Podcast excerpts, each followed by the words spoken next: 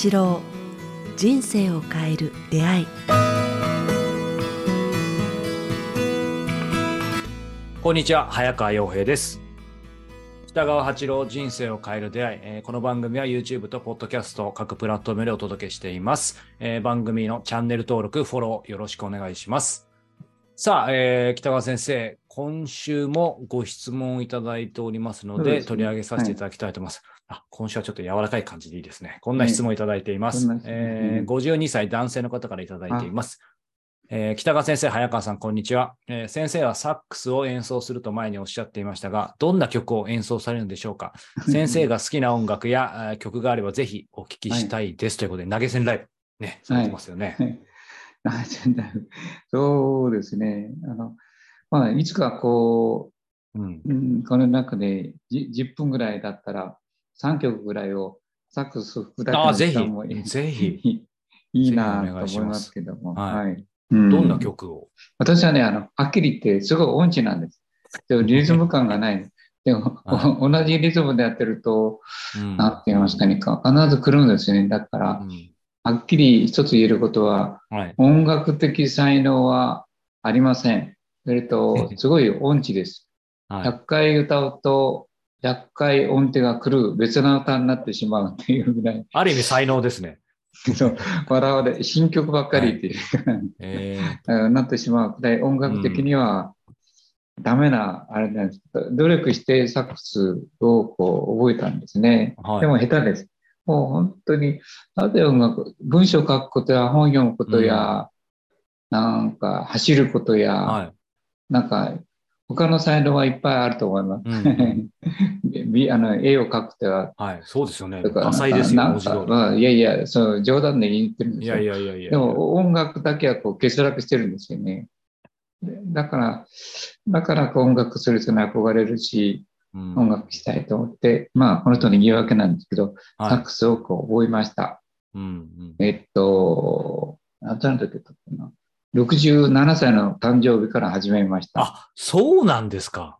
はい。あ、じゃあ割と浅いって言えば浅い、短い。浅いとこはもう、ついこの間ですね。もうなんかす、なんか40代とか30代ぐらいからやってたのかと思いましたよ。いやいや、もうずーっとダメでした。もう昨日、うん二つやり残したことがあっはいて、一つは、えっ、と、サックス、あね、で、やっとできたんですね。もう一つは、はいあの、ほら、あの、空を飛ぶ、なんていうんですか、ハンドグライダーなくて、パラグライダー。ダイビング、パラグライダー。はい。パラグライダーやりたい、やりたいと思って、はい。70を過ぎたらもうダメとか言われたんです。70、あの、皆さんパあラグライダーで。年齢のなんか制限とかがあるってことですか？そう、だだからのな身体的能力だと思うんですけども、うんうんうんでも今でもパラグライダーできるならやりたいなと思ってます。うん。まあその2つですね。この、あうん。あの俗植物的に生きるという意味では、うんいや、いいですね。まあ、サックス、はい、サックスの話。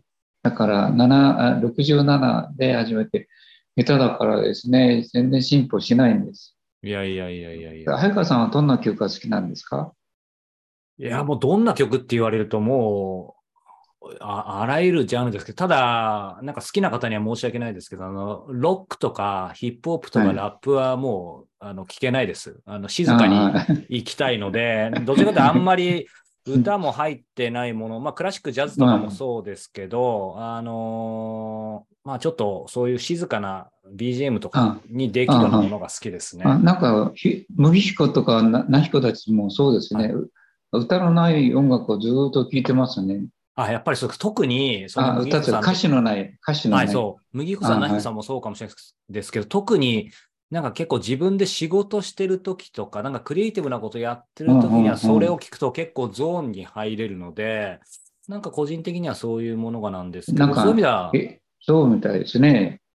え永遠となんかあるそうそうそう音程のそうなんですよそうそうえ えー、とそういう思って、あやっぱ僕らと随分脳が違うなって。ローファイヒップホップっていうものをそう 結構好きで聞いてるんですけど、ああ、そうなんですよ。そうなんだ。やっぱ時代が、ね、やっぱじの、そういう、うーなんか時代の違いっていうのは感じますね。どうなんでしょうね。人によるかもしれないですいや、けど。じゃあ先生結局、うん結局、脳の使い方が変わってきたと思うんですね。あ早川君たちはこうこういうインターネットとかするじゃないですか。はい。僕インターネットとか、まあ、全くできないのと、月に1回早川君とこう喋るときだけこんなの見るみたいで。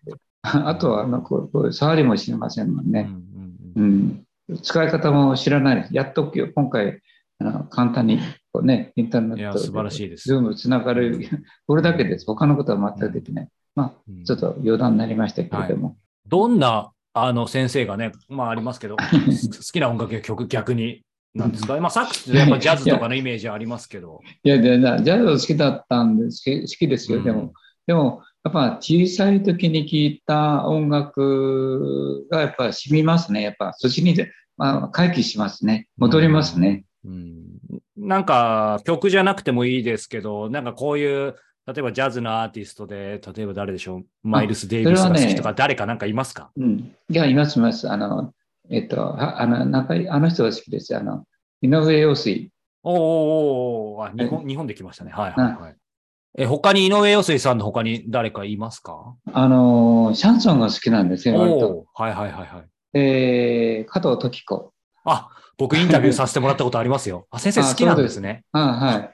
あの人の曲を毎日寝る前にあ、聴いてるよ本当ですか？はいはい。あの、真っ赤なバラのあ歌もありりますよね。歌も100万本の。は100万本の歌とかですね。い。なんか、あの、ちょっと深い歌が多いんですね。うん。人間の、なんか、人の、あの、あの深い、うん。あの、あれは、なんか私は、100回聴いても、あの、歌歌えないんです。1000回聴いても歌え歌えないので、うんえーあれだけど、加藤時子の、あのんあ好きです。はい。はいへえ。いや、でも先生、今ね、おっしゃってたこと、でもすごく、なんか僕も共感しました。やっぱりその自分が100回聞いても1000回聞いてもね、うう歌えないとか、演奏できないようなものだから、やっぱり逆に聞く方としてはね、聞く価値あると思いあ、ますし、そうそう。はい。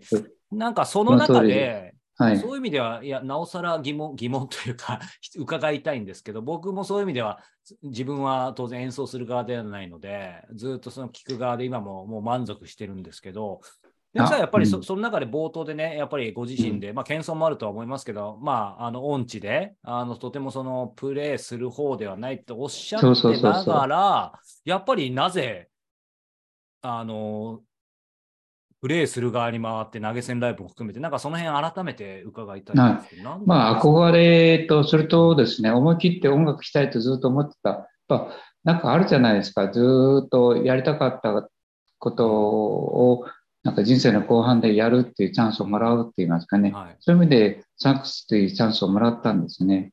でもなんかチャンス、チャンスっていうのは具体的にその投げ銭ライブから、投げ銭ライブがまず思いついて、じゃあサックスやってみようだったのか、サックスの誰かと出どういう感じですか？それは反対です。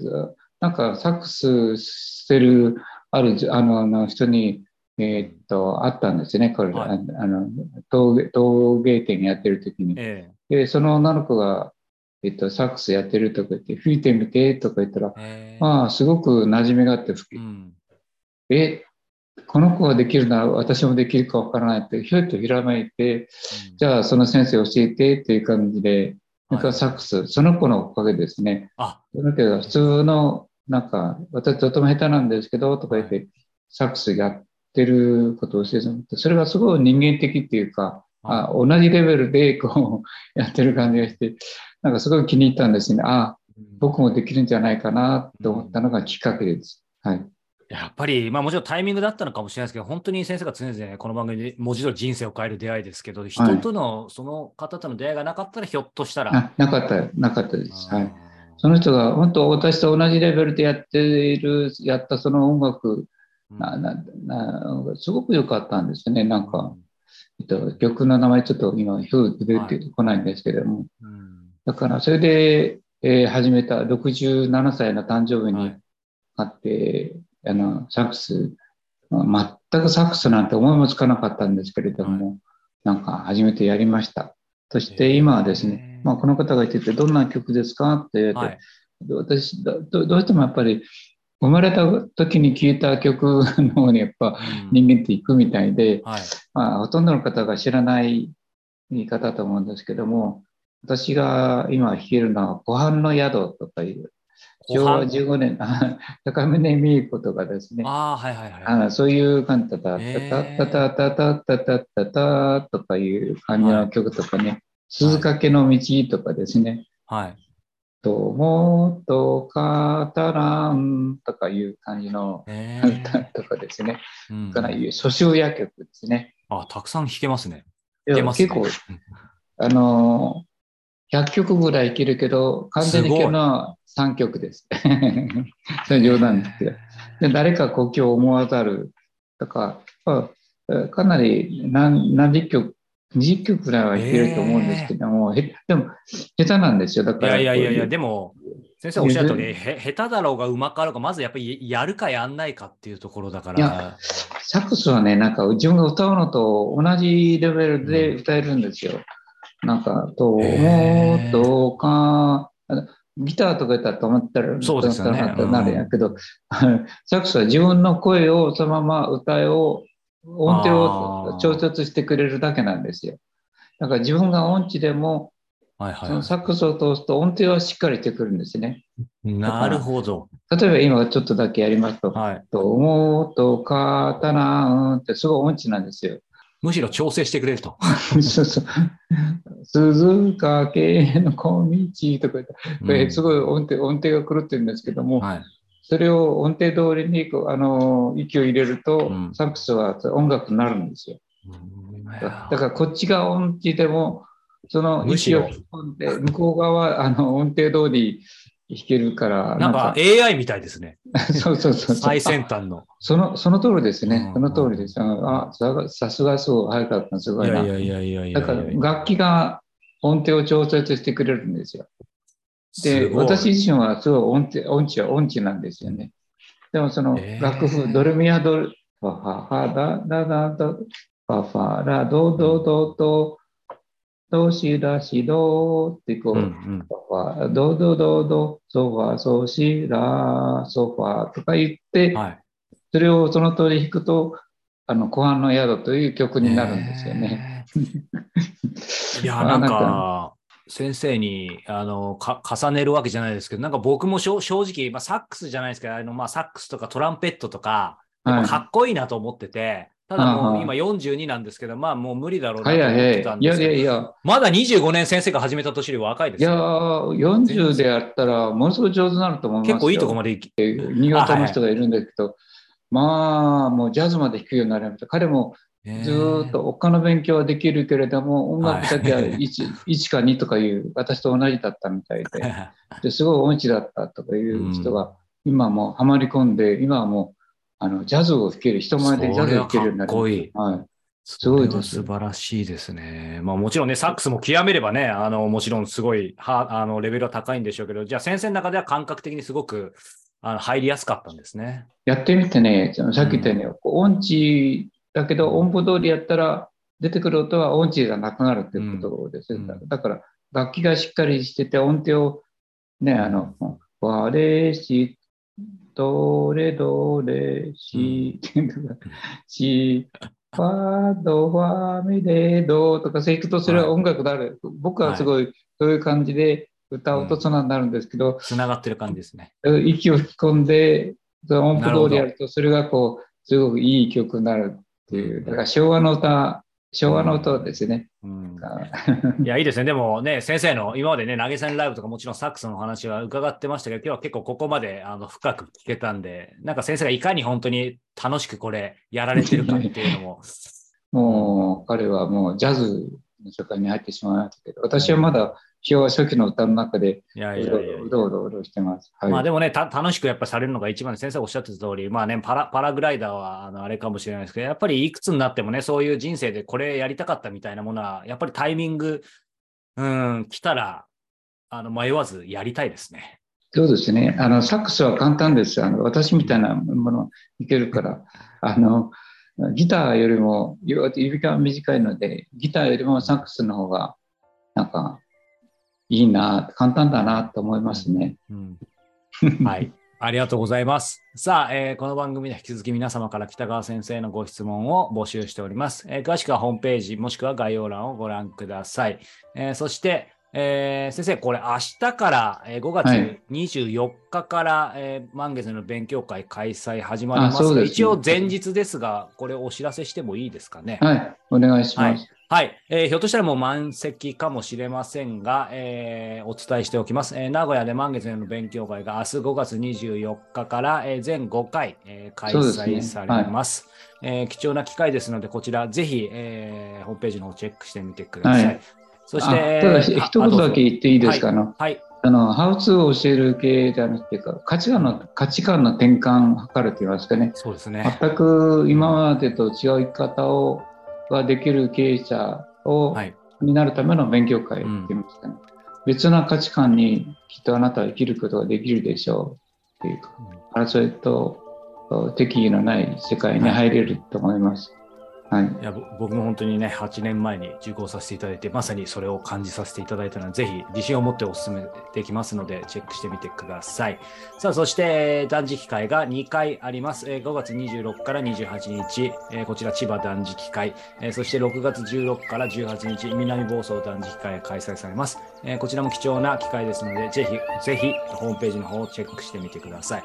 そして、この番組と連動している、瞑想の基本と実践の音声プログラムが引き続きリリースされています。えー北川先生のナビゲートで、えー瞑想の基本を学び、そして瞑想の、えー実際の誘導瞑想も、えこの中に収録されていますので、ぜひ、えチェックしてみていただけたらと思います。ということで、北川先生、今週もありがとうございました。また来週もよろしくお願いいたします。ありがとうございました。